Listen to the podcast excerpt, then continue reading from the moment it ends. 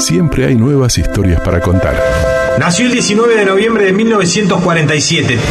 Cuando era joven yo pensaba que había nacido en una época equivocada, porque era muy aburrido vivir en este país que no, pasaban, no pasaba nada, ¿no? El mensaje cultura nacional era un mensaje que en alguna medida se derramaba a toda eh, la población. Es momento de escribir una nueva página radial. Yo lo que lucho desde mi punto de vista es para que mis nietos vivan en un Uruguay mejor. Ser padre es algo fantástico y, este, y estoy muy orgulloso de ellos y eso es un tema que me emociona. Creo que el poder hace mucho daño y uno tiene que aprender a salir de las de esas exposiciones de, de prestigio. Otra charla con vos. Les agradezco profundamente el haber compartido con ustedes este tiempo. Recibimos a Ricardo Humberto Alarcón Pereiro. ¿Qué dice Ricardo? El reencuentro. Ricardo, querido, bienvenido a Brancancha para reencontrarnos después de mucho tiempo, más precisamente 10 de septiembre de 2017, en el Radisson, en el Radisson. Mucha agua ha pasado bajo el puente. ¿Cómo estás? Bienvenido y gracias, gracias por estar con, con nosotros. Habíamos buscado muchísimo, de verdad, este reencuentro contigo. ¿Cómo estás? Bien, muy bien. Recordando esa charla, que increíblemente creo que también llovía. Qué memoria. Ahora que decís qué, memoria, qué memoria. Sí, sí. Qué memoria. Sí. Ricardo, eh, hacemos un ejercicio siempre a- a- al comenzar esta entrevista, este reencuentro, y te pregunto, eh, ¿qué consejo le daría el Ricardo del 2023 a aquel que nos visitó en aquel Charlemos de Voz en 2017? Han pasado seis años. Bueno, este después de, de seis años de, experiencias que te lleva el vivir distintas circunstancias, este, algo que aprendí hace poco, muy poco, y lo hablaba con, con Pierana, mi mujer, de que en la vida tenés que, que preocuparte de las cosas importantes realmente. Y que las cosas importantes son muy pocas. Muy pocas. Como, como, a ver, me gusta mucho acordarme alguna de las casi 330 entrevistas y me haces acordar mucho a, a Gabriel Rolón, ¿no? El psicoanalista argentino que justamente él contaba que, a ver, no te quiero aburrir, pero No, esto la gente que está del otro lado seguramente se escuchó esa entrevista y si no que lo haga porque me acuerdo patente eh, cuando su hija, cuando Malena tenía apenas un año, tuvo un problema de riñón grave y estaba esperando que pasara la gotita de pichí por el cañito. Esa era la vida o lo otro. Y cuando pasó esa gotita, me acuerdo que fue patente una frase similar, me dijo, ahí descubrí, Leo, la diferencia entre lo importante y lo realmente urgente. Así que hay un poquito de, de eso, ¿no? Vamos a ir avanzando de, de los por qué estás contando esto. El que está del otro lado, evidentemente es imposible que no sepa a qué te referís, pero vamos a ir profundizando más eh, adelante. Eh, desde 2017 hasta la actualidad hay otra cosa que te marcó para siempre y son los viajes. Conocer principalmente el continente asiático. Eh, ¿Te cambió la cabeza por la libertad que viviste? ¿Qué aprendiste? ¿Cuánto te marcó y por qué? Bueno, absolutamente me marcó. Porque nuestro país es divino. Este, vivimos en un país hermoso. Pero uno vive eh, realmente eh, en un microclima. Eh, no microclima, en un espacio muy pequeño y piensa que el mundo es eso. Y el mundo no es eso. El mundo es inmenso. El mundo es infinito. El mundo es inacabable. Llevamos recorridos, eh, no sé, cerca de cincuenta y pico de, de, países. Quizás estamos llegando a los 60. Y, y permanentemente descubrimos cosas nuevas. Descubrimos la cultura, descubrimos cómo es la gente, descubrimos... este, yo recuerdo que mi primer viaje, hace muchísimos años, tenía una gran inquietud. Decía, los franceses en el dormitorio usarán mesa de luz como nosotros. Fíjate vos, yo era un pibe, era un gurí. Y este y aprendí eh, cómo la gente eh, este, se conduce, el respeto que realmente existe, el amor por la paz, lo que significa el, el- el hablar con otras personas, a pesar de que comunicarte, a pesar de que no hables el mismo idioma.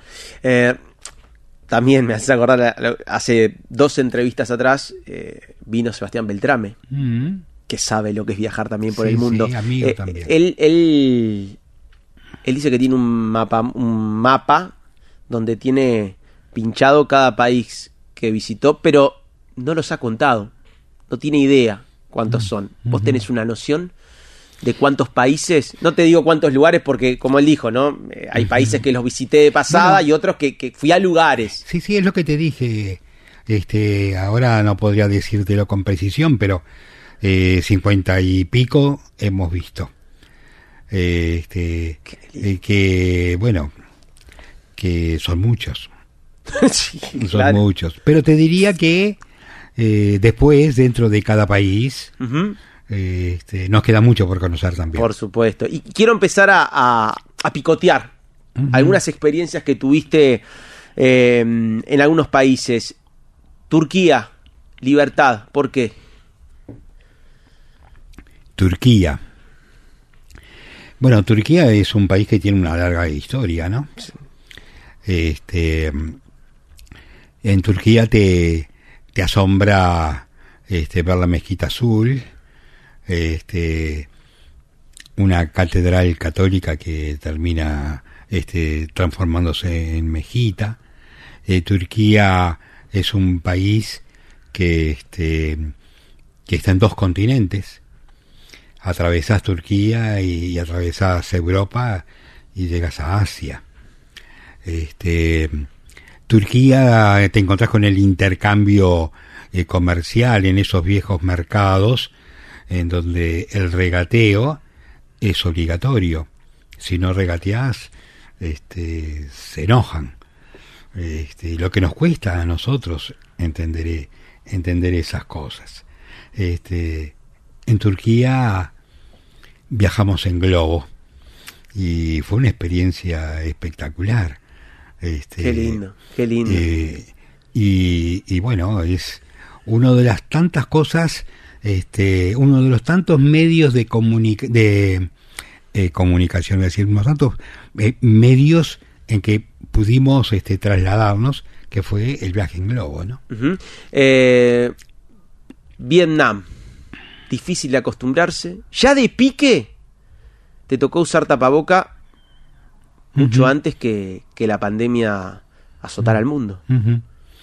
Eh, hace unos cuantos años, eh, nuestra hija mayor eh, viene y nos dice, pensamos ir con, con, con mi marido a, a hacer un viaje. Que ay, qué suerte, Lucía.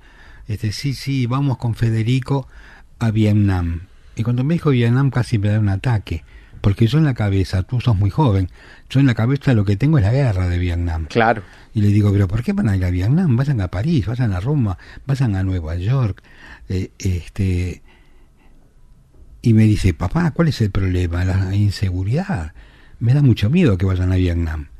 Cuando regresaron de Vietnam, este, lo primero que le dije, ¿y cómo te sentiste? ¿Con- ¿Qué pasó con eso de la inseguridad? Y me dijo, mira, el lugar donde fue más inseguro fue cuando tuvimos que quedarnos una noche en Ámsterdam Mira vos. en Holanda. Algo impensado. Tanto nos dijo esto y tanto nos golpeó que nos fuimos nosotros a Vietnam. Y encontramos un país con una cultura increíble, fantástica. Este, un país, eh, yo te diría que lo definiría como un país este, amigable, fundamentalmente amigable, donde la, el respeto, la sonrisa, el silencio, este, mm, la gente, mm, mm, no sé, te da permanentemente, te saluda permanentemente. Es algo, este, es uno de los, de los lugares donde nosotros tenemos pensado volver. Qué lindo. Eh, tengo otro dentro de la producción liderada por Ferre Boledo y por Sofi Martínez. ¿Qué es estar arriba de un volcán en esa visita a Islandia? Digo, son cosas que, a ver, eh, me pongo la piel de la gente, pero en la piel mía, que no estoy un poquito lejos de llegar a esos cincuenta y pico, y son experiencias desde lo geográfico hasta lo personal y la cultura, y vamos a llegar también a, a algún encontronazo con esas realidades, ¿no? Saliendo de este micromundo llamado Uruguay de 3 millones y medio. Mm, A mí me encanta la entrevista esta que me estás haciendo, porque me estás haciendo recordar lugares este, increíbles. No, si pensabas que íbamos a volver y la gente del otro lado pensaba que íbamos a volver a, a la cultura nacional y todo, lo dejaremos para algún otro momento. Ya lo hablamos en su momento en 2017, ahora es eh, hora de exprimirte este, en, esos, en esos viajes. ¿Sabes que, estamos que no- pensando eh, nosotros, a pesar de la edad que tenemos, empezar a incursionar en todo este tema de, de, las redes y tenemos ganas de hacer un blog y tenemos ganas, muchas ganas de empezar a escribir, porque tenemos un, una playa de, seguidores muy grandes. Hay gente que dice, gracias por viajar, los sigo a todos lados y viajo con ustedes. Y, cuando demoramos en escribir, nos, no- nos escriben y nos dicen, ¿cuándo van a, a viajar nuevamente? Este, y, y viajamos y nos sentimos como comprometidos a no contar dónde estamos, a comprometidos a no explicar dónde estuvimos. Yo al principio tenía problemas con Pierana, porque yo a veces le sentía que viajaba solo, porque ella viajaba con el celular sacando fotos. Este, ahora con la tecnología del celular, este, las los nuevos celulares, sacas unas fotos espectaculares. ¿Y no te gusta eso a vos hoy? No, me encanta. No voy a competir con ella a ver quién saca la foto más linda. No. Por supuesto, pero lo que ocurre es que a veces ella se detiene en sacar la foto y yo ahora lo acepto y además lo disfruto porque gracias a eso este, tenemos miles de fotos de todas partes del mundo. Si un día querés hablar sobre cualquier país de los que hemos visitado, tenemos eh, cientos de anécdotas. Este, Islandia es, es este es un país que, por ejemplo, los cables de luz, cuando tú viajas al interior y ves, como acá en Uruguay, en, al costado de la carretera, las columnas y los cables de luz, en Islandia no, no existen porque son todos subterráneos, no hay cables de luz. Este, en Islandia eh, tú abrís la canilla en, en cualquier este baño que vayas y que pares en la carretera y pidas eh, para ir al baño y, y te lavas con agua caliente. Porque como estás arriba de volcanes por decirlo Claro. así este la, la calefacción por supuesto que es gratuita. Eh, este si si tenés calor eh, tenés que abrir las ventanas. Eh, este, Islandia es un, un país que realmente también te golpea de una manera increíble. Nosotros estuvimos eh, en una época, de, eh, no exactamente en el sol de medianoche, pero anduvimos por ahí raspando, donde eh, la luz se oculta un poco, muy pocas horas al fin del día. Eh, este, Claro, en- en. Islandia no hay cárceles. Está claro. En Islandia, no. No hay cárceles. A ver, con- Sí. contame un poquito cómo te impactó eso, ¿no? Y bueno, son cosas que En. Islandia no hay cárceles. no hay Ese es el cárceles. título. Y bueno, pero tú fíjate que la cultura es este es muy grande. Eh, eh, eh, es muy grande, es muy distinta a la nuestra. Entonces, este hay un, un respeto increíble. este, y son cosas que tenés que, que comprender y, y que entender. Bueno, ahora venimos de San Martín y este y hay hoteles donde no existe la llave de tu habitación. Pero ¿y a qué lo atribuís esto? Hay este, un tema cultural, un componente es que es la tema- educación es un- y también eh, derivado de, de- de un estándar y una situación este, No, so- no, no, socioeconómica y cultural. Sí, sí, pero Porque hay mucha que- gente que, que roba por, En, en Por Islandia, en Islandia este, los, los locales eh, no es gente de un gran desarrollo económico, pero ser pobre no significa ser chorro. Empecemos por ahí. Este, y, y bueno, es un tema eh, cultural muy fuerte. Además son lugares donde la droga, por ejemplo, no ha incursionado como ha incursionado en otros países, se ha incursionado en el Uruguay. Este, eh, es este, Islandia es un país eh, que también mm, mm, vale la pena conocer. Yo, bueno, yo creo que no hay ningún país que no valga la pena conocer, Claro. perdóname que me rectifique. Pero este, Islandia es, es realmente una, una maravilla. Este, aprendes muchas cosas. Por ejemplo, aprendes a soportar el frío. Eh, en Islandia descubrimos que cuando tenés frío no tenés que ponerte esos sacos abrigados, eh, esas camperas enormes. Ellos se visten como la cebolla, como una cebolla. eh, Una, un busito finito contra la piel, después se pone una segunda piel que también es finita, este, una tercera piel arriba y una campera y andan siempre con una bolsita porque la temperatura y el tiempo cambian el día muchas veces. Claro. Entonces, este, de pronto se tienen que sacar la campera y se tiene que sacar un buzo porque se mueren de calor.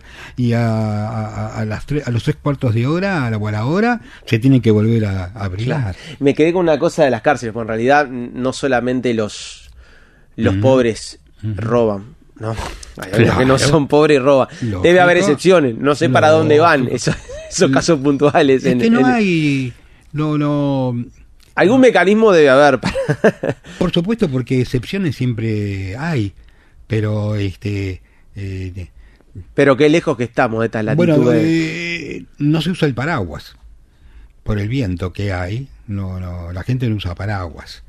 Ay, no recuerdo el motivo, pero las ovejas andan siempre de a tres. Pero me tirás ese título que y no sabemos tengo por qué. que ver, tengo que tratar de, de recordarlo esto. Capaz que, En el que libro. después le pregunto a mi señora En el libro. a ver si ella se Cuando acuerda. vengas a presentar el Sí, libro, Sí, va. pero recuerdo que este nos llamó la atención y nos dijeron y nos comentaron eso. Eh, Ricardo, hablar del mundo es hablar también de amistades. Has conocido mucha gente Ujú. Eh, y tenés muchos amigos, por suerte, gente que te quiere. Te invito a que te pongas los auriculares porque vamos a viajar un poquito. Te habla Luis Kuhn. La niñez es un periodo muy especial donde los niños más que nada quieren jugar. Entonces ya, ya desde esa edad muy temprana nosotros jugábamos con estos jugadores que tenía Ricardo de, de plomo, de Peñarol y Nacional y pasábamos horas disfrutando y qué sé yo, era, era, era una de las formas formidables de, de- jugar y pasar el tiempo juntos. Con Ricardo fuimos compañeritos de escuela desde tercero, allá en el Crandon, y después él se fue después de varios años, Eh, pero nos reencontramos después en tercero y cuarto de liceo, en el liceo militar, y mantuvimos este, una vida social o sea, nos acercó gracias a, a esos años de escuela. Todos sus hijos me llaman tío Luis, o sea, los quiero como a miembros de mi familia. Y bueno, y cuando la crisis del COVID, eh, gracias a la tecnología, fui parte con esos hijos de, de un grupito muy, muy pequeño, pero que teníamos un, un encuentro diario. Eh, bueno, este encuentro diario duró dos meses por lo menos. El dolor que sentí de no poder estar ahí eh, en persona fue, fue terrible. Por otro lado, hemos vivido momentos felices en múltiples partes del mundo, por, por California, Nueva York, eh, Florida. O sea, siempre hemos mantenido un- una conexión impresionante. Lo, lo interesante era que en aquel, en aquel periodo nosotros este, fuimos a partidos de fútbol, él siendo obviamente de Nacional y yo de Peñarol, sentados uno al lado del otro disfrutándolo sin ningún problema.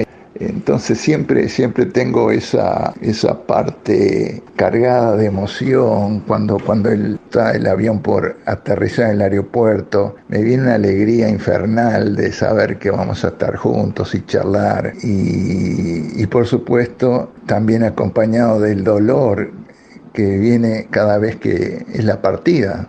Ricardito, te- te felicito por este encuentro que que te están haciendo ahí en la radio, el haber tenido esta relación tan, tan larga, prácticamente este, toda una vida, ¿no? Siempre, siempre es precioso estar contigo, verte, verte bien y verte feliz. Y bueno, estoy esperando a que se acerque más el verano para volver otra vez a Montevideo, encontrarnos nuevamente y darte ese abrazo con mucha nostalgia, pero con una alegría tremenda que, siempre viene y que nos va a acompañar por el resto de nuestras vidas. Un fuerte abrazo y felicitaciones. Eh, Leo, yo te agradezco mucho este, eh, lo que es esta entrevista este, y que me hagas escuchar esto. Este, ¿A dónde te llevo con Luis, con esas palabras? Que al fin y al cabo es lo que nos llevamos, ¿no? exactamente. Yo te dije que, que había aprendido este, que uno tiene que dedicarse a las cosas importantes. Y te dije que la otra cosa que he aprendido, que las cosas importantes eran muy pocas. Y esta es una. La, la amistad.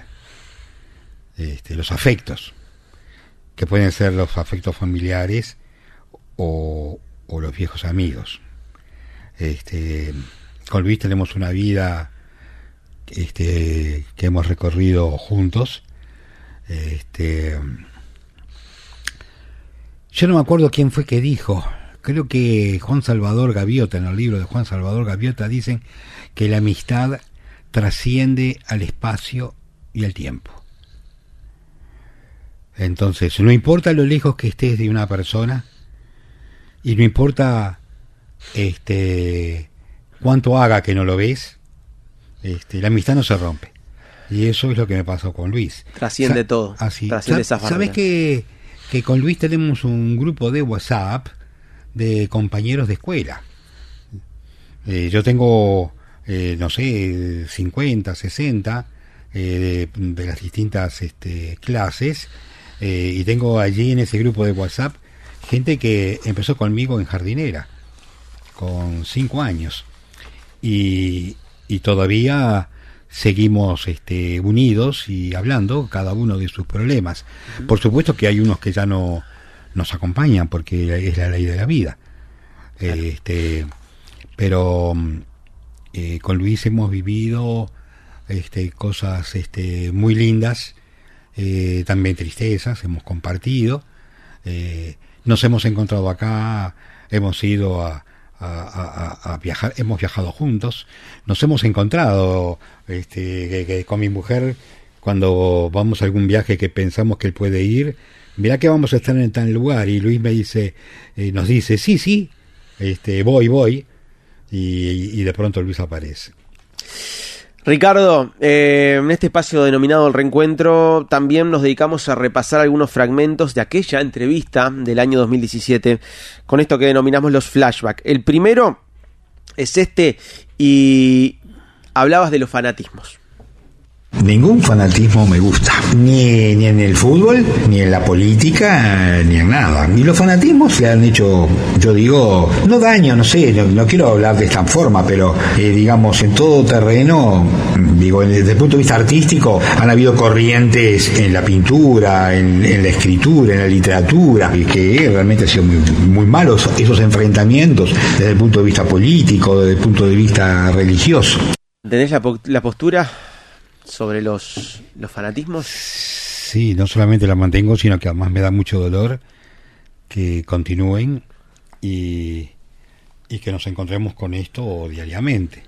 Analiza, este, por ejemplo, los últimos sucesos en Israel.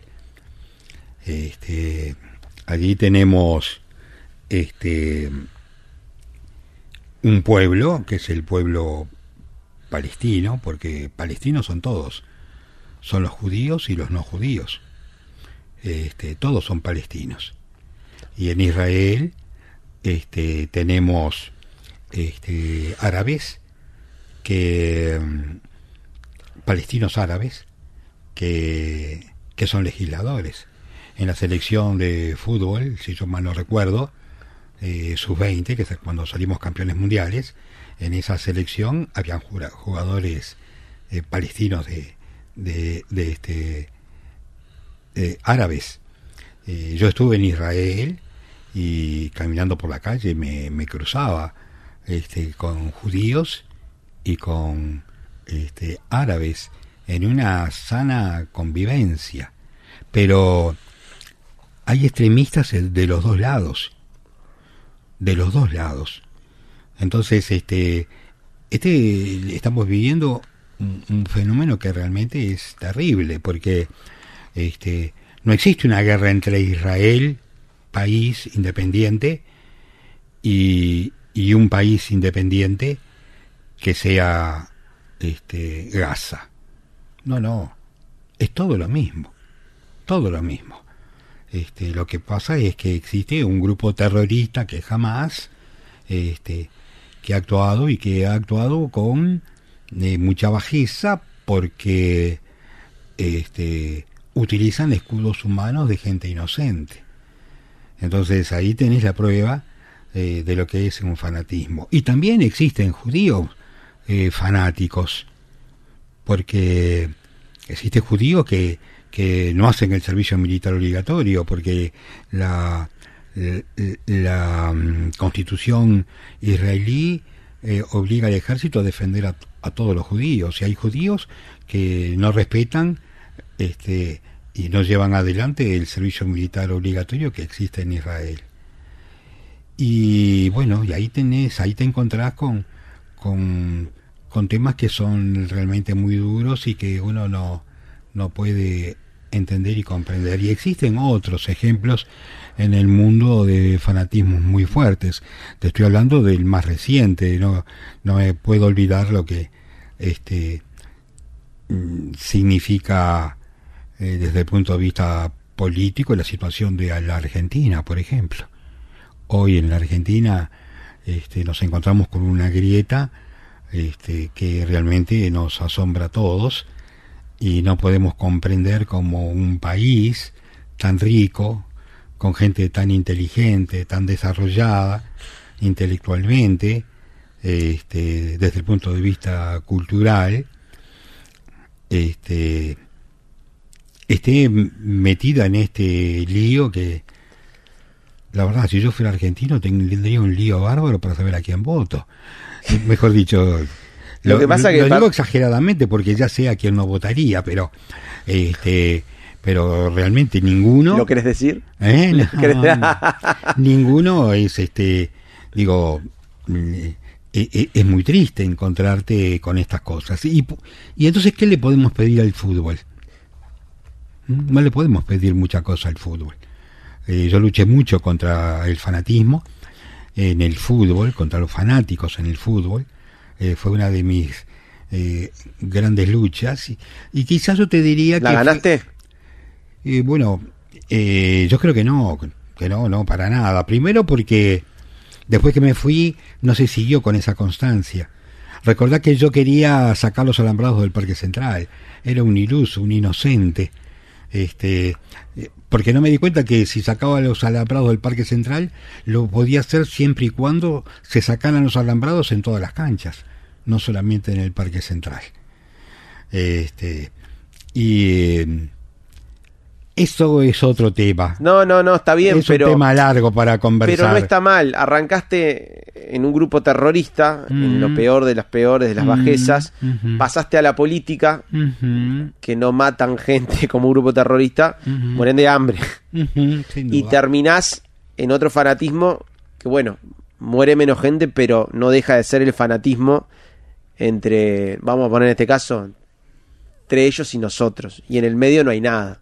Y bueno, caíste al tema del fanatismo, que me imagino que, el hecho de haber querido sacar los alambrados en el Parque Central e ir contra los violentos te debe haber generado un problema. Y muy serio, porque eh, el fanático no tiene, este, no lo identificás con una clase social o con una, este, eh, una, un barrio o una zona el fanático está en todos lados.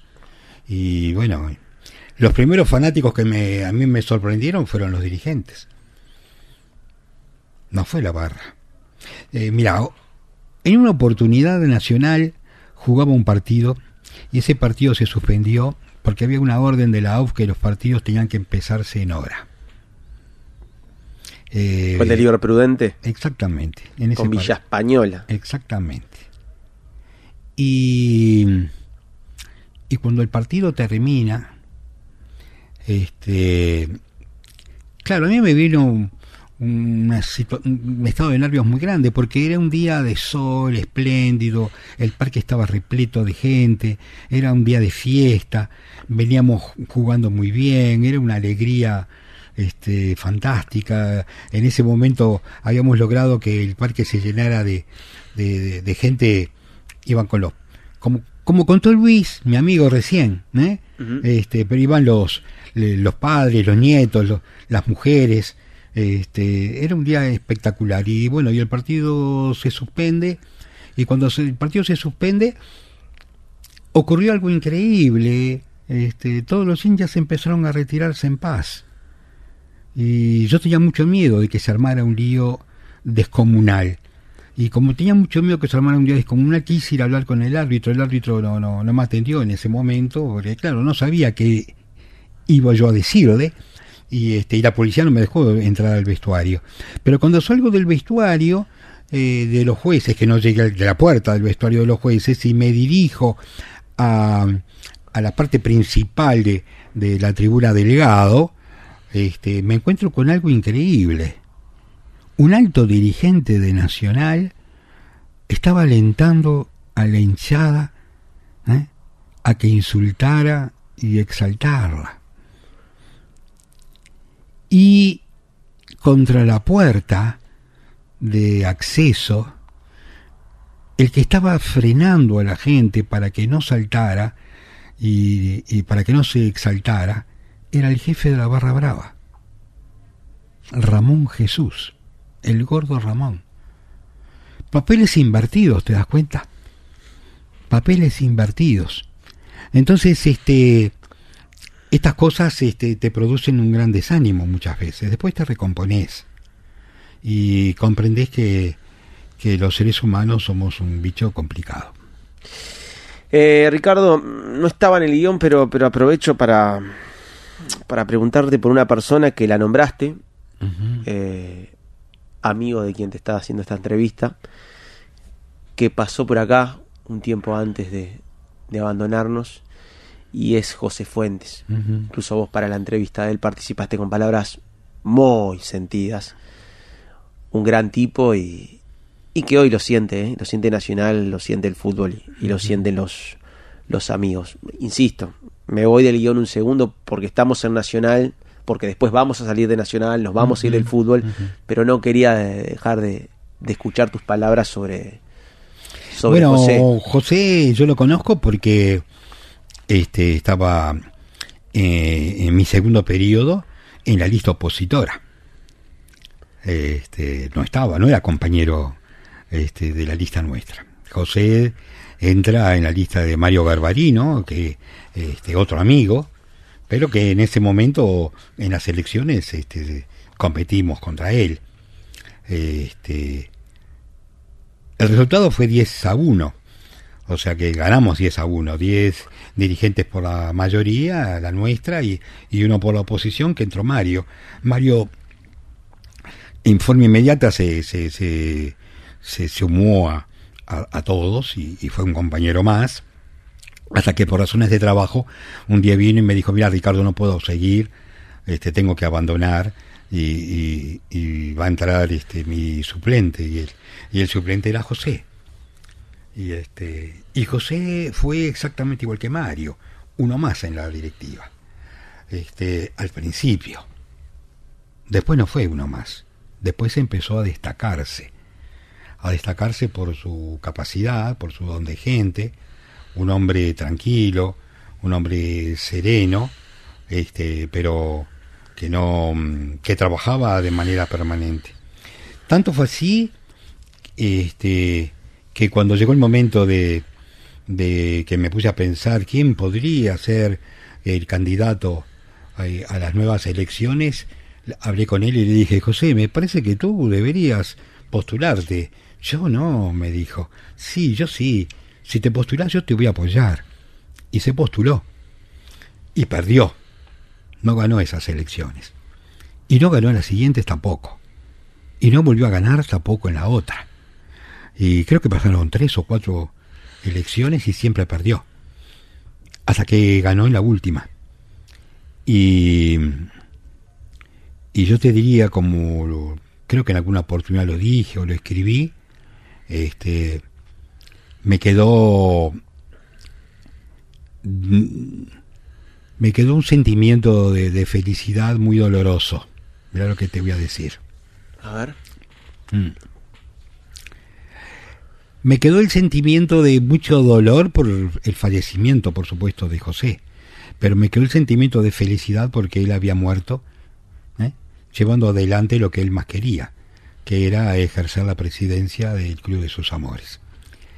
Este, y bueno, eh, este fue un es una pérdida muy grande para Nacional, es una pérdida muy grande que hoy Nacional lo está sintiendo, sin duda. Este, pero bueno, es la ley de la vida, estas cosas ocurren. Me parece muy injusto.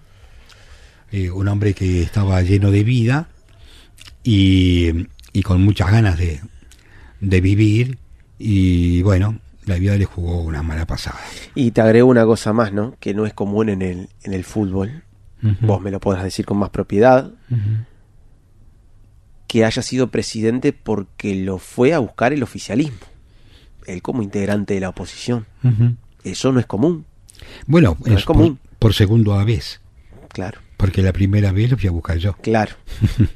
que él era de claro, la no, digo, digo eh, En esta- llegando a la, perdón, llegando a la, a la presidencia, en por esta- supuesto. en esta de nuevo. Por supuesto. Sí, sí. Habla un poquito los que de... a su vez, los que a su vez nunca lo habían acompañado en las elecciones anteriores.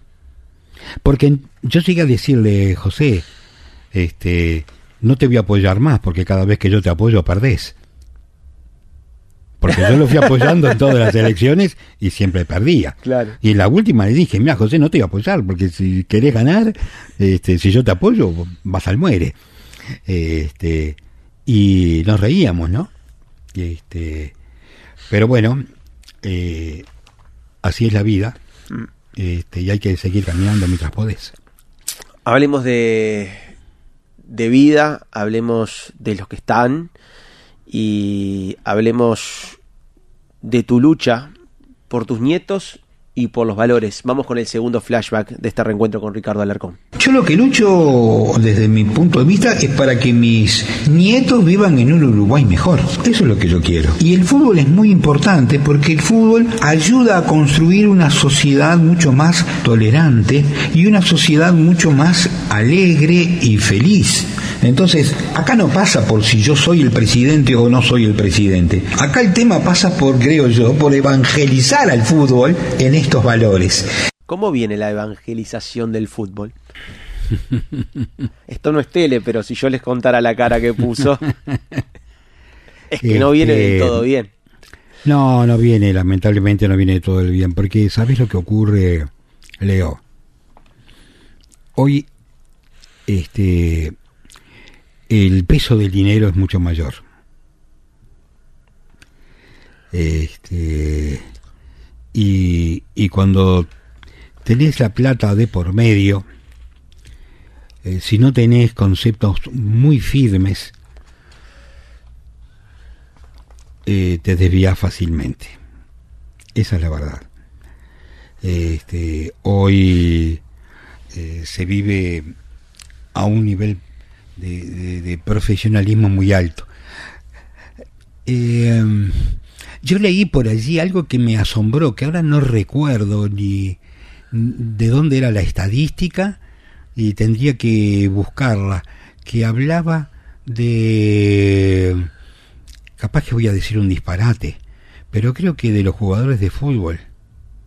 Tenés que buscarlo, vos A que ver. sos un gran periodista y que te gusta. ¿También hay te estás refiriendo? hay que- sí, tenés A que ver, pero, pero. ¿de qué qué matiz era? ¿Te acordás? Sí, sí, claro. creo que hablaba de que eh, algo así como que el menos del 20% de los jugadores de fútbol había terminado el liceo. Bueno, eh, Y quizás es un... A ver, y me quizás me estoy quedando corto. Quizás eh, ¿Sabe? todavía es menos del 20%. me haces acordar, y, y no puedo dejar de anexar, hace poco Carlos Tevez tuvo una entrevista, Carlos Tevez, ¿no? Sí, sí, Lo tienen de sí, dónde sale su contexto, ¿no? Eh, realmente eh, de abajo de abajo. Y con Alejandro Fantino, y, y le preguntaba sobre el equipo y sobre los pibes. Y que dos o tres pibes le habían confesado que no sabían escribir no sabían escribir.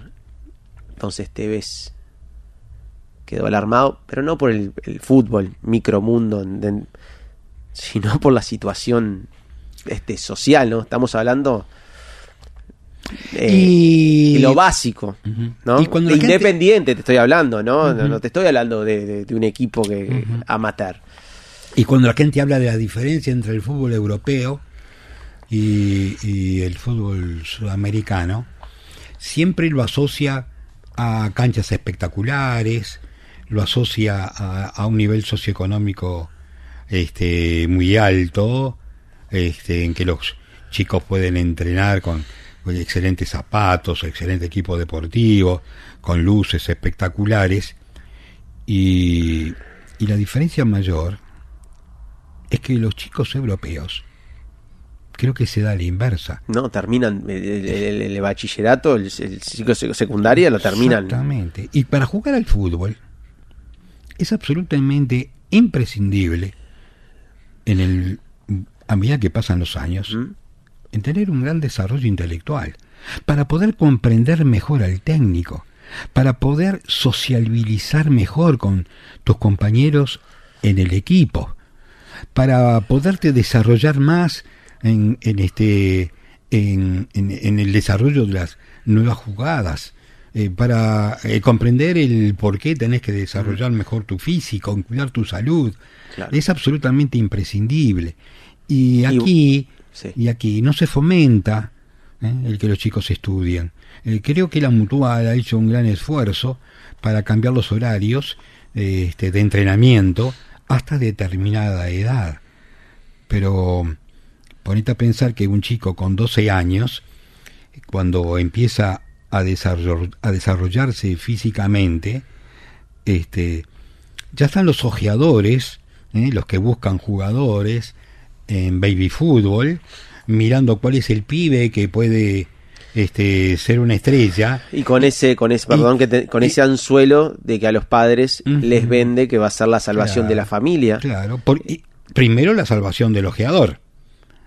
Porque dice, con este pibe lo vendo y me lleno de oro. Y también ¿eh? este, tiene el apoyo absoluto de la familia Claro. y de los Ah, vecinos hay- y del barrio. Hay un libro de Jorge Señoranz, La cara Mm. oculta del baby fútbol. Me acuerdo de Ujú. uno de los casos que firmaban un contrato con los padres en un papel, en una servilleta o algo así. Si me está escuchando Jorge o alguien que lo haya leído, capaz que me dice que no era así.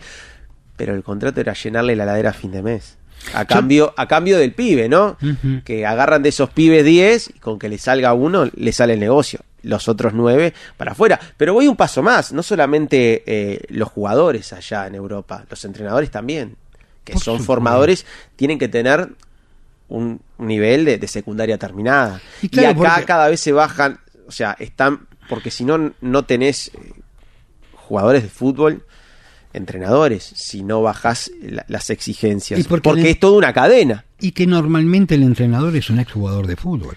Y si no terminó de sus estudios básicos como jugador de fútbol, cuando No llega puede dirigir. no puede dirigir.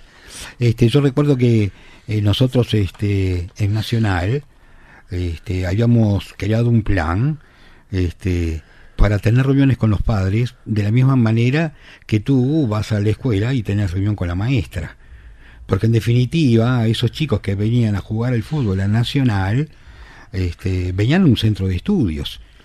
Y entonces teníamos que tener contacto con la familia. Y me, me quiero atajar porque debe haber gente del otro lado que me dice, va, pero Sudamérica, y para ponerle punto final a esta parte exclusiva del fútbol, porque tenemos mucho más de entrevista contigo, eh, ah, pero siguen, sigue siendo el principal suministro de talento Sudamérica-Europa. Pero eso no quiere decir que los jugadores que vienen de abajo, llámese Tevez o todo, con may- mayor capacidad intele- de, entendimiento y eso no hubiesen sido mejores. Obviamente que hay un, un tema innato de, de- jugadores de, de Sudamérica.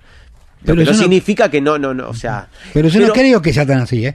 Porque, este, mirá que África es un gran proveedor de jugadores y hay países africanos que también tienen este, un gran desarrollo y un gran nivel educativo.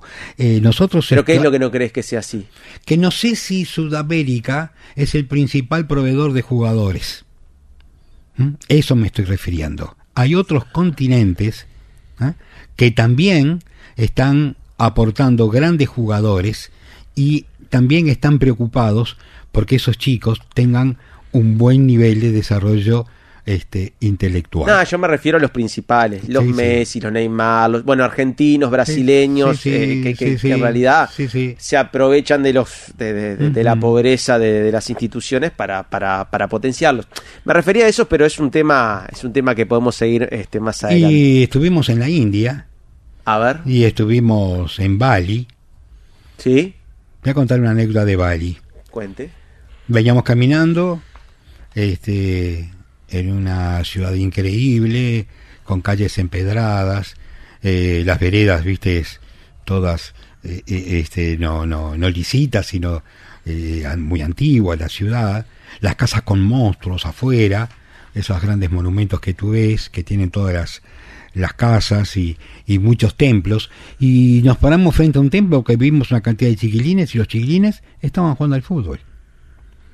Y, y yo me asombré de ver eh, a estos pibes atrás de la pelota.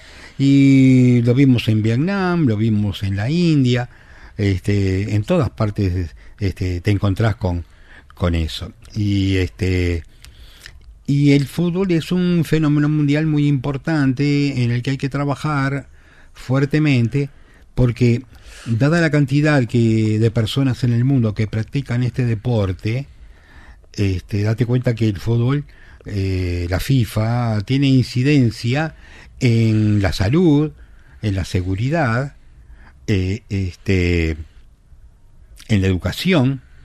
Entonces, vaya si habrá que, que trabajar y, y- y el fútbol es un excelente medio para eh, un poco lo que comentamos, ¿no? 092-995-095, 092-995-095. Estamos reencontrándonos nada más ni nada menos que con un amigo de la casa, con Ricardo Alarcón. Lo último, para irnos del fútbol. Eh, en una familia extremadamente mancha, como lo definiste alguna vez, vos te haces, salís hincha de Nacional. Tu hermana La Toya indirectamente tiene que ver. Eh, ¿Quién fue Apolo? La persona que tuvo, tuvo relación en eso. ¿Cómo lo consiguió? Eh, bajo ese contexto, esa atmósfera a priori adversa. este Apolito y, y, y- Toyita se casaron. Eh, se casaron cuando yo tenía este, tres años y medio. Tenemos una diferencia de edad importante con mis tres hermanos, porque yo quedé huérfano, este, con, con siendo con dos años y con cuatro años y medio, con tres años y medio, con tres años este quedé huérfano, huérfano no, me estoy expresando mal, murió mamá, quedó papá con cuatro hijos, tres eh, adolescentes y el bebé Ricardito, este que era muy chiquito. Eh, Toyita se casa con Apolo, Apolo gran hincha de Nacional, y cuando Uruguay sale campeón mundial en el año 50, me lleva en andas, a babucha arriba de los hombros, al Estadio Centenario a recibir a los uruguayos. Este, yo lo que recuerdo es una foto que me sacaron de pañales ahí arriba, y Apolo era gran hincha de Nacional, y este, y bueno, yo mm, eh, tenía este, un vínculo muy especial con ellos, ellos ya no, no están, ninguno de los dos han fallecido, y este y, y mi hermana mayor eh, te diría entre comillas que, que a pesar de ser muy jovencita este, ocupó lugar también mucho de, de mi madre. Eh, ya vamos a volver con la Toya y con Mm. Apolo, pero vos adelantabas un tema que que deriva en el próximo flashback y fue el episodio que, que marcó tus primeros años de vida o tu vida, que fue el fallecimiento de tu mamá. Mamá eh, falleció, yo era muy chiquito. Y la verdad que yo siempre creí que había sido un afortunado, porque mis, mi- mis hermanos, obviamente, mi hermana menor tenía 14 años cuando falleció mi madre, y a partir de allí después la otra tenía 16, y mi otro hermano, y mi 18 tenía mi hermana mayor. Y claro, perder una madre es un tema muy triste. Yo como tenía dos años no me di cuenta de esas cosas. Y, este, siempre pensé que había sido un afortunado de la vida, hasta que un día se me ocurrió al psicólogo, y el psicólogo me dijo que había sido al revés, que mis, mis hermanos habían podido tener el verdadero duelo y yo nunca lo había hecho en mi vida. ¿Cuánto te marcó? Después de que tuviste esa charla con, con el psicólogo, ¿no? Bueno, tanto me marcó que escuchando esto que me hace recordar también me emociono. Eh, Yo ya tengo 75, voy a cumplir 76 años. Este y y bueno, yo tengo dos grandes debilidades. Una grande, la, la- primera gran debilidad es la gente mayor que yo, que me gusta abrazarlos. Y, y, y me gusta sentir sus abrazos. Porque bueno porque en alguna medida me me, me protegen. Este quizás por esa ausencia. La otra gran debilidad que tengo son los niños este cuando en, todos nuestros viajes eh, Pierana me pasa sacando fotos con con niños y entonces tengo fotos con niños de todas partes del mundo chiquititos que este que además este no sé por qué pero tengo como una atracción especial. Saludo a los pibes y a los chiquilines y todos me saludan en el avión en todos lados. Este y sí eh, esa ausencia me marcó mucho un día eh, fui descubriendo cosas este y Pirana sabe mucho de esto porque hemos hablado mucho. Un día descubrí que, que un día, un día mi, una de mis hermanas me mostró una libretita este, de- en que mi mamá había anotado las compras que tenía que hacer en la feria. ¿Eh? Papas, este, no sé, tomates, lechuga. Y ahí me di cuenta que no conocía la letra de mi madre. y, y bueno y pasó mucho tiempo este en que yo me quedé con que qué suerte que había conocido la letra de mamá hasta que un día me di cuenta que había otra cosa que tampoco conocí de mi mamá que fue su voz esto me emociona mucho todavía pero nunca nunca la escuché. Y sabes lo que pasa este, cuando uno tiene determinado tipo de ausencias a lo largo de la vida se te produce un agujero muy grande en el alma. Este y vos permanentemente este tratás de taparlo tratás de taparlo pero bueno por más que que vayas tirando cosas parece que, que nunca llegas a cubrirlo Eh, fuertísimo, fuerte lo que estás contando, difícil no, no movilizarse. Eh, y bueno, este reencuentro busca ahondar en, en gente, en afectos que ya no están, que vale la pena recordar, que vos ya los recordaste. Eh, bueno, es un espacio muy íntimo y muy especial y aparte nos diste pie con, con eso de abrazar a la gente mayor Ujú. Y, y bueno, tratar de llenar ese agujero ¿no? que hay en el alma. Eh, te quiero dar una foto que accedió el equipo de Abrancancha.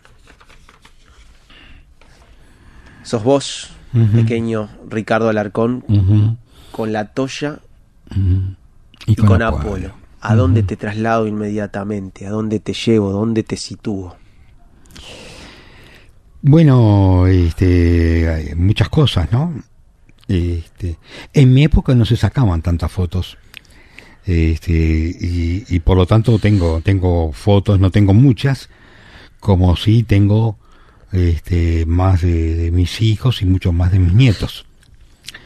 Este, esta, esta foto dice, dice muchas cosas, porque si tú la, la mirás, están ellos dos abrazados y yo estoy parado en el medio y, y mis dos brazos están hacia arriba y le doy la mano a uno y al otro también. O sea que estamos los tres abrazados. Este, y yo acá tengo, no sé, me da la sensación que debo tener tres años o una cosa así. Este, viste que era flaquito, ¿no? Era flaquito. es tuya, quédatela. Gracias, Eh, te agradezco mucho. Bueno, ¿y cómo te imaginas un reencuentro con tu hermana? ¿Quedaron cosas por decir? Sí, claro, porque yo aprovechaba este a, a preguntarle cosas por porque siempre la vida es tan rápida y tan veloz que este, te quedan que uno es inconsciente y no se da cuenta que uno tiene que preguntarle cosas a los mayores y no lo hace. Por ejemplo. No sé cómo papá y mamá se conocieron. Hasta el día de hoy. Y esa pregunta me quedó inconclusa. No le pregunté a mi hermana si ella había tenido la curiosidad de preguntarle a mamá o a papá cómo se habían conocido ellos. Por decirte un ejemplo. ¿Entendés? Y este, y cuando uno es chico, este, está preocupado en otras cosas porque parece que uno es inmortal. Después este, viene la etapa de, de que em- empezás este, la adolescencia, ahí te vienen las ganas de jugar al fútbol, empezás a, a mirar a, a- tus compañeras con otros ojos, que antes no las mirabas, antes eh, disparabas de las chiquilinas. Este, después eh, viene la época en que tenés que trabajar, viene la familia, tenés que luchar por tu patrimonio para este, fortalecerlo. Este, después los hijos este, se casan. Este, después les eh, ocurre lo que ocurre siempre, ¿no? Vos eh, eh, tenés a tu- tus hijos y los criás para que sean libres. Y un buen día te das cuenta de que se van. Y qué increíble, ¿no? Luchaste toda la vida para que fueran libres y cuando se van sufrís de una manera este, terrible. Pero bueno, es este esa es la vida. Pero llega un momento en la vida en que vos te empezás a preguntar cosas que no te habías preguntado antes. Y entonces yo utilizaba a Toyita para que me contara cosas que se me habían escapado. Pero no alcancé a preguntarle este, todas las cosas y bueno, quedaron allí inconclusas. Te hago una más. ¿Y con Apolo? ¿Qué tan orgulloso estaría de tu pasaje por Nacional? ¿Te has puesto a pensar en, en eso? Sí, sí, lo tengo muy claro. Porque un día este, fui a la casa de ellos y Toyita me dice, mira lo que tiene Apolo. Y, y estaba Apolo también allí, ¿no? Y, y tenía un bibliorato. Y cuando abro el bibliorato, tenía las los diarios, en aquella época todavía existían el diario impreso, ¿no? Con todos los reportajes que me hacían. este, cuando fallecieron los dos, este, una de mi sobrina eh, nieta, la, la sobrina, mi sobrina nieta, hija de ellos, este, me lo, me lo, me lo dio y lo tengo, lo conservo en casa. Ricardo, eh, salgamos un poquito de esta parte tan movilizante. Y vamos a escuchar el audio de, de otra amiga, de otra amistad, de esas incondicionales, que no estuvo en aquella charla en 2017 y que va a profundizar en, en otra presidencia tuya. Pide la palabra Daniela Buret. Bueno, Ricardo es una de las personas que nos ayudan a inspirarnos, es uno de esos referentes que son dignos de nuestra atención. Seguramente cada generación tenga un alarcón que recordar, ¿no? Ya sea por su participación como Rino en la Máscara para los más jóvenes, su presidencia en el Club Nacional de Fútbol, su batalla victoriosa contra el COVID, o lo recuerdan en las anécdotas donde contó cómo empezó su empresa de créditos, ¿no? Ahí mostró una gran imaginación, iniciativa y sobre todo se mostró tomando riesgos cosa que los empresarios uruguayos hacen poco. Al menos los empresarios se arriesgan poco en nuestros tiempos, porque si nos remontamos a los empresarios del periodo de la industrialización, allá por 1870 hasta las tres primeras décadas del siglo XX, bueno, en ese 900 uruguayos tuvimos una serie de inmigrantes que construyeron unas bases sólidas de nuestro país arriesgando. Y otros inmigrantes un tiempo atrás también habían arriesgado y algunos construyeron esa sociedad del Teatro Solís en 1840. Y fue un grupo de ciudadanos que se constituyeron como sociedad privada hasta que en 1937 el Teatro Solís fue comprado por la Intendencia de Montevideo. Bueno, es ese Teatro Solís es la plataforma que me juntó con Ricardo Alarcón. Lo invité a ser presidente de la Fundación de Amigos del Solís cuando fui directora del teatro en un periodo de esos y nos dejó años maravillosos enseñanzas eh, de modos de hacer, de buscar soluciones, de ver la vida con gran generosidad.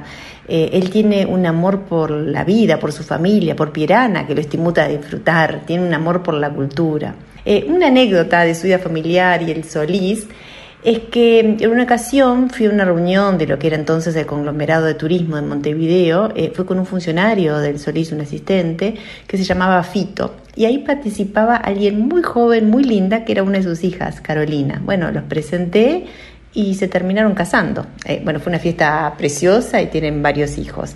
Eh, Ricardo tenía en ese momento también el proyecto de la Ciudad de los Chicos en un shopping conocido de Montevideo y siendo presidente de la fundación nos dio un sector para hacer un pequeño solís. Fue una experiencia preciosa y muy generosa también. Aprendí mucho con Ricardo. Ojalá que siga haciendo referencia para muchos que quieran aprender siempre. Le mando un beso enorme. Bueno, me estás haciendo recordar muchas cosas en esta entrevista. Bueno, es un poco la idea. Espero que lo tomes a bien y que te guste. Sí, sí.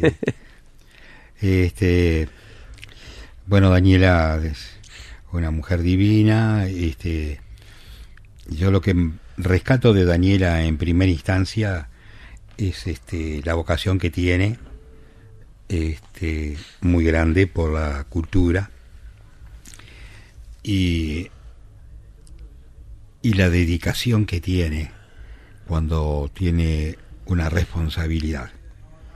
Daniela trabajaba 24 horas los 7 días de, de la semana este, como este, directora de, teatro, era la responsable del Teatro Solís y y yo iba, integraba la, comisión de, de, amigos del Teatro Solís para, para apoyar en alguna medida esto. Y este y de pronto había una obra de teatro que nos gustaba y este me enteraba que que, que, que, estaba en cartel y íbamos este con Pirana un sábado eh, este y cuando llegábamos encontrábamos que Daniela estaba trabajando también. Este, bueno, fue una etapa muy linda para mí, muy removedora, estar este, en un lugar que nunca pensé que iba a estar. Te voy a contar algo que es una vanidad, que es, no es nada importante, pero para mí lo fue. Tuve la oportunidad de, de hablar desde el escenario a todo el Teatro Solís y este y eso me quedó grabado. ¿Y qué experiencia? Este, fue una experiencia increíble. Este, y bueno, era un, una, un homenaje que había y que, bueno, lo llevaba adelante la Asociación de Amigos de Carlos Solís y tuve que hacer uso de la palabra. Pero con Daniela y hice también estas cosas, ¿no? Que fue la experiencia de este, el pequeño Solís en la Ciudad de los Chicos. Ricardo, eh, tenemos la costumbre para irnos y para venir a la pausa, de hacerlo con música, que le guste a nuestro invitado. Mientras yo le doy un consejo a la gente, anda pensando con qué te gustaría ir a la tanda y con qué te gustaría venir. Llegó la nueva línea de chicles mentos, tres capas con tres veces más de frescura, combinados con una capa de caramelo y dos capas de goma, perfecto para tu bolsillo, sin azúcar añadido, en los sabores menta y menta fuerte. Probalos y sentí la fuerza de la frescura, porque de Sebamar, con mucho gusto. ¿Con qué le gustaría irse a Ricardo Alarcón a la tanda? Eh, Bueno, me gustaría con la voz, Frank Sinatra. Con Frank Sinatra. Sí. Con Hay, Frank- un, hay un tema que no sé si lo encontrarán, pero A es un tema... Este, Federico Reboledo, que hoy está encargado de las perillas, lo puede casi todo. Lo único que no puede es no poder. A ver. I catch you under the skin. Te agarro, te tengo bajo mi piel. Es una canción de Frank Sinatra. Bueno, mientras la busca Este, Fede, y para venir, ¿qué te gustaría? ¿Cómo? Y para volver de la tanda, ¿qué te gustaría? ¿Hay algún otro intérprete que, intérprete que te, bueno, seduzca? eh, sí, sí, me- hay muchos. Bueno, Este, libre albedrío. eh, déjame pensar porque me pones en un aprieto. Ah, sí. ¿Me vas Sí, a quedar sí. mal con alguno, capaz? No, no, no, no, no, pero este me gusta se me fue ahora de la cabeza. Ahí está, mirala. Esto es Frank Sinatra para ir. Sí, sí, sí, sí. Este, Bueno, eh, hacemos así. Nos vamos con Frank Sinatra y lo pensás en la pausa y sorprendemos a la gente y venimos con lo que, lo que Alarcón diga. ¿Bien? Perfecto. La estamos pasando bárbaro. Es una historia de vida que da para varios reencuentros. Con Ricardo Alarcón, 092-995-095, arroba 995 Gran Cancha. Dale, escribinos que estamos en permanente contacto. Pausa y ya seguimos con más a Gran Cancha con este gran reencuentro. I tried so not to give in. I said to myself, this affair never will go so well. But why should I try to resist when, baby, I know so well I've got you under my skin? I'd sacrifice anything, come what might, for the sake of having you near, in spite of a warning voice that comes in the night and repeats, repeats in my ear. Don't you know, little fool, you never can win. Your mentality, wake up to reality. But each time that I do, just the thought of you makes me stop before I begin. Cause I've got you under my skin.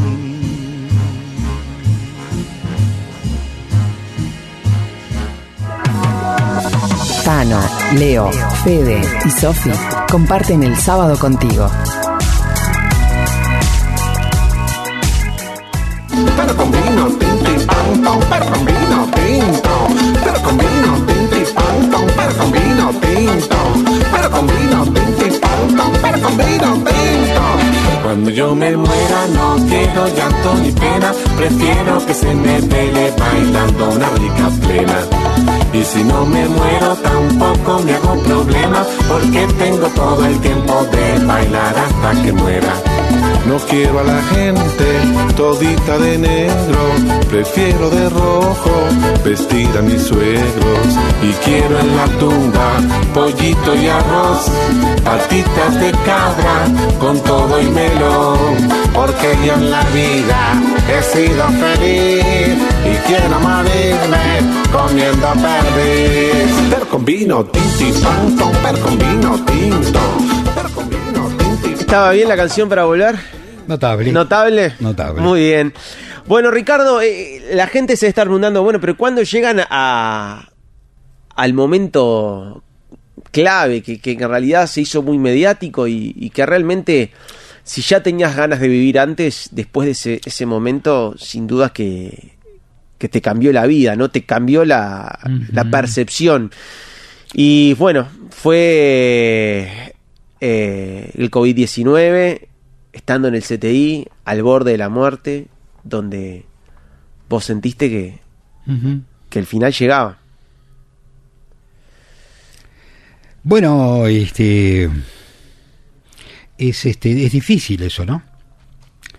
Este siempre cuento que que hay, hay algo que me impactó mucho. Tengo recuerdos variados de cuando tenía pequeños destellos de lucidez, ¿no? Este, pero tengo uno que, que, recuerdo muy claro, que es cuando eh, viene una una funcionaria este, de ahí del, del británico y me toma la mano y me dice, Presi, este, presidente, tengo dos noticias muy, muy lindas. Yo estaba groggy totalmente, pero la escuchaba y me acaricia la mano y me dice, la primera que los resultados salieron, están saliendo muy bien, así que en cualquier momento nos vamos de acá. Y la segunda que Nacional salió campeón y cambiamos cuatro veces de técnico. Y cuando me dijo que cambiamos cuatro veces de técnico, digo, pero pasé tres años acá adentro. este y, y bueno, y entonces eso fue una gran interrogante, algo que me que me hizo este me, me golpeó mucho y me golpeó mucho darme cuenta cómo este la vida continúa no estás, pero sigue lloviendo, sigue saliendo el sol, la gente sigue en las paradas del ómnibus esperando el ómnibus, este, el, no sé, la gente que anda en bicicleta sigue andando, tu familia sufre, sufre mucho, pero tiene que vivir, los nietos siguen corriendo. Este, me angustió mucho este la el momento de realmente terrible que pasó toda mi familia, mi señora, mis hijos, mis nietos. Veníamos ahora de un viaje y le decía a Pierana, ¿sabes qué? Que recuerdo, fíjate que me vino a la cabeza, una de mis nietitas, este, me manda un mensaje cuando yo estoy tomando, saliendo ya del CTI, y me manda un mensaje y me dice, abuelo, te despertaste. Y eso me, me impactó, viste, ella este, chiquita, fue la, la reacción y fue el mensaje que ella que me, me mandó, me- te despertaste, abuelo. Este, y sí, este, uno comprende allí lo efímero de la vida y que todo eso que la gente dice que hay que vivir el hoy, es este es muy importante esa expresión lo que es difícil es tomar conciencia que, que sí que hay que vivir el hoy pero vivir el hoy es vivir el ahora no es el hoy ¿eh? como diciendo viví hoy viví no no vivir el hoy es vivir cada instante de tu vida yo venía para esta entrevista y fui consciente de que de pronto no iba a llegar en hora y te mandé un mensaje. Eso es vivir el hoy. Vivir el hoy es decir, le doy a Leo este una hora de mi vida porque ¿quién me la recupera eso? Nadie me la recupera. Porque el tiempo es el único bien que no es recuperable. Entonces cuando tú eh, le entregas a alguien este algún horas de tu vida, le estás entregando lo más importante que es eso, que nadie te lo puede pagar, no hay dinero en el mundo que te pague lo que significa este eso. Por eso que uno tiene que definir bien a quién le dice que sí y a quién y a qué cosa uno le dice que no. Bueno, qué responsabilidad tengo. espero No, espero, pero te lo digo que espero no- poder quedar en, eh, No, a cuenta. No, no, no. esto- no, no, te entendí, es una chance. Esto fue. Pero eso- es verdad, Esto es una decisión propia. por supuesto. por Esto supuesto. uno lo decide. Y yo te digo que te dije a ti que sí, porque yo disfruté mucho aquella entrevista. y te tengo mucho aprecio y además sé que sos un periodista y tenés un equipo con seguridad atrás que ha trabajado mucho, me doy cuenta, porque eh, yo tengo un bagaje muy grande de, de entrevistas ya y este y me doy cuenta cuando una entrevista es una entrevista preparada, trabajada, el esfuerzo que ustedes han hecho y, y yo tengo que, que responder y además me enorgullece, me emociona eh, haber charlado y este con ustedes. Pero eso es una decisión personal. Yo sé a quién le tengo que decir que sí porque tengo ganas y a quién le digo que no porque no tengo ganas. Ricardo, gracias. Eh, a ver, no me quiero ir de, de esta situación del post, porque hablamos de, de- de- del Mm. durante, pero Mm. la recuperación fue dura. eh, recuperarse a nivel mental, supongo que fue muy difícil. Eh, ¿Sentís miedo por las noches? Lo dijiste en una entrevista.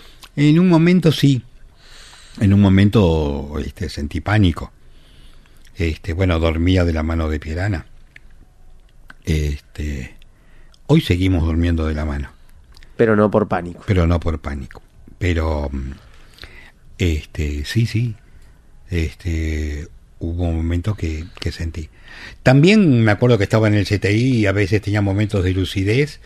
Era de noche, las luces eh, que tenía de los aparatos me molestaban y, y- y levantaba los brazos para que alguien viniera y veía pasar a, a los médicos o los enfermeros por, por, por, por una este, algo similar como pasa en la radio, ¿no? Que hay que está el estudio del otro lado. ¿eh? y levantaba los brazos y nadie me veía y nadie me atendía. Es como que estabas en el medio de un océano este náufrago y ves pasar un barco enorme cerca y haces señas desesperadamente y, y- y no recibís respuesta. Ricardo, eh, gente importante, habrás conocido de una situación desagradable, pero el, no sé llamarle el medio vaso o el cuarto vaso lleno, es gente importante que se cruzó en tu camino. ¿Y qué, qué- qué palabras podés este, entregar de, de Alejandro Zulca? ¿Qué nombre me traes? Este ¿Qué te traigo? ¿A quién te traigo? y bueno, me estás trayendo a alguien que bueno que, que, que mi señora me dice que en definitiva le debo la vida.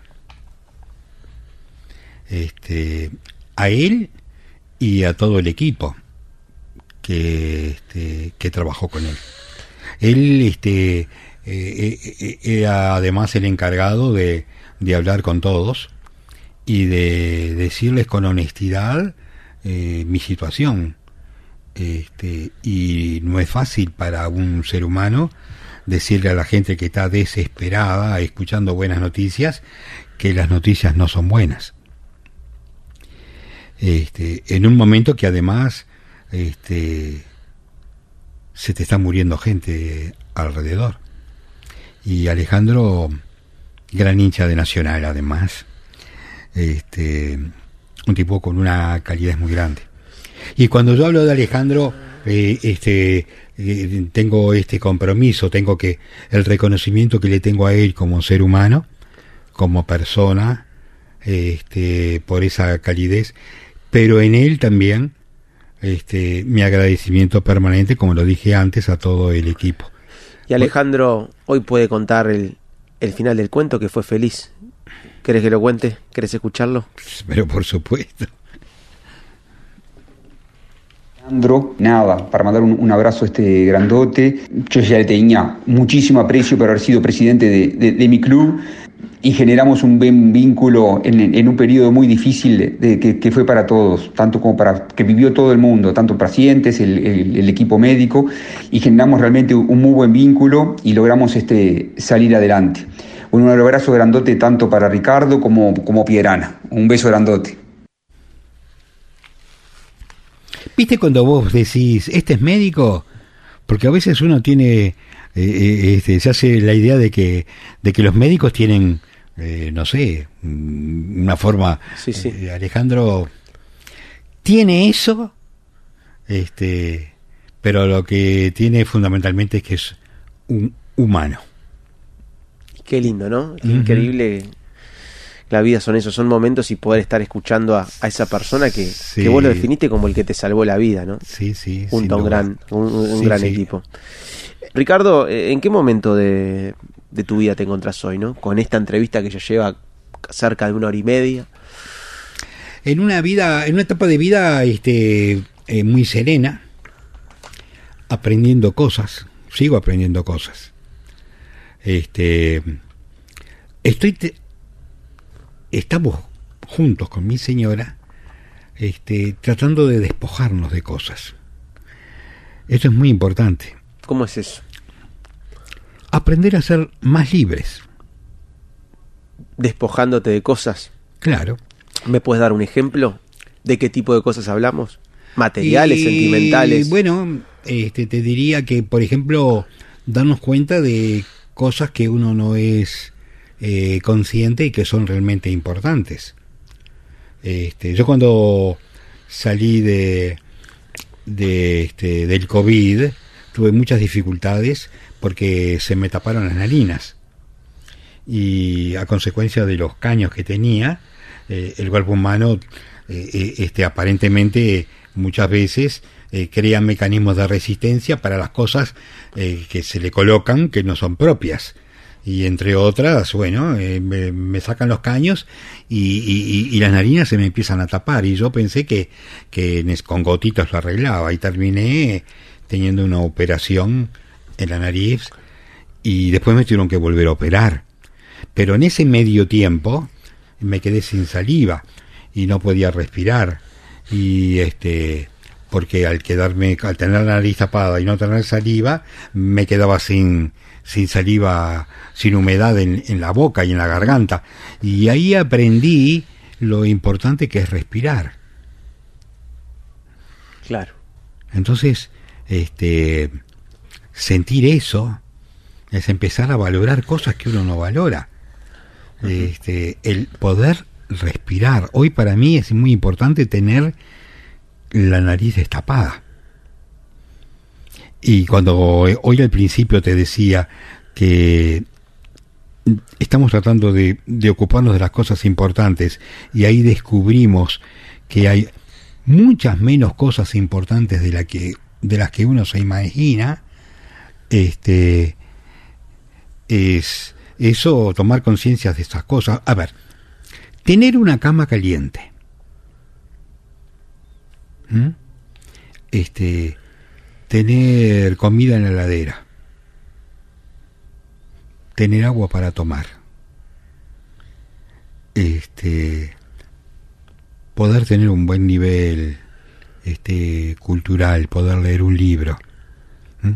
Tener este una persona a quien podés Abrazar. abrazar Mm. este, tener hijos, nietos, además de tu mujer, a mí me transformó en un ser rico. Yo soy rico por eso. Y no importa este, si viajás o no viajás, si, si tenés un auto, una casa, lo demás no importa. Ricardo, eh, a lo largo de, de- de esta entrevista la has mencionado, e incluso me hizo mucho ruido ese pasaje donde contaste que dormís con ella de la mano. En una etapa fue por el pánico, por lo que atravesaste. Hoy ya no es por el pánico, es porque es una compañera de fierro. Sierra Pierana, con estas palabras. Ricardo es sinónimo de alegría, de generosidad, respeto, sabiduría, familia. Además de amarlo, lo admiro profundamente.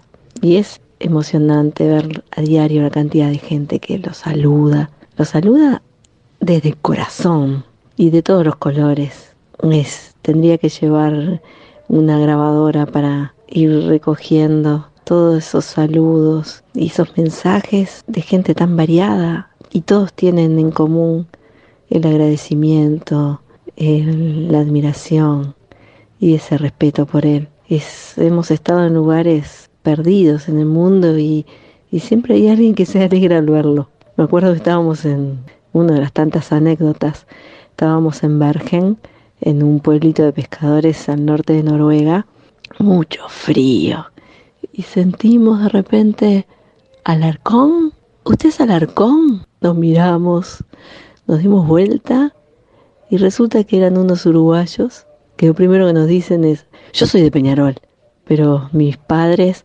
son de Rocha y, y lo aman, por favor, quiero sacarme una foto con usted para mandárselo. y así nos pasa muy seguido. Yo me emociona al ver esto permanentemente. Y después de COVID más, la gente que se ha cruzado con él le dice, gente grande, ¿eh? Yo he llorado, yo he llorado por usted. Es único, es, es una persona muy curiosa, le encanta leer, se divierte como un niño. Yo siempre digo que es un niño con en cuerpo de grande. Es este, siempre está feliz, positivo, siempre positivo, porque como él dice, ¿para qué ponerse nervioso si tiene solución? Y si no tiene solución, ¿para qué preocuparse? es un sabio, es un, un maestro de la vida, es muy generoso para transmitir su experiencia, sus conocimientos, pero diría que sobre todo es un hombre bueno. Nos divertimos muchísimo juntos. De eso se trata, como él dice, se trata de ser felices. A mí me encanta parafrasear a Galeano cuando hablo de Ricardo, porque Ricardo es de esos fueguitos que, que arden la vida con tantas ganas que uno no puede mirarlo sin parpadear y quien se acerca se enciende. Eso es realmente Ricardo.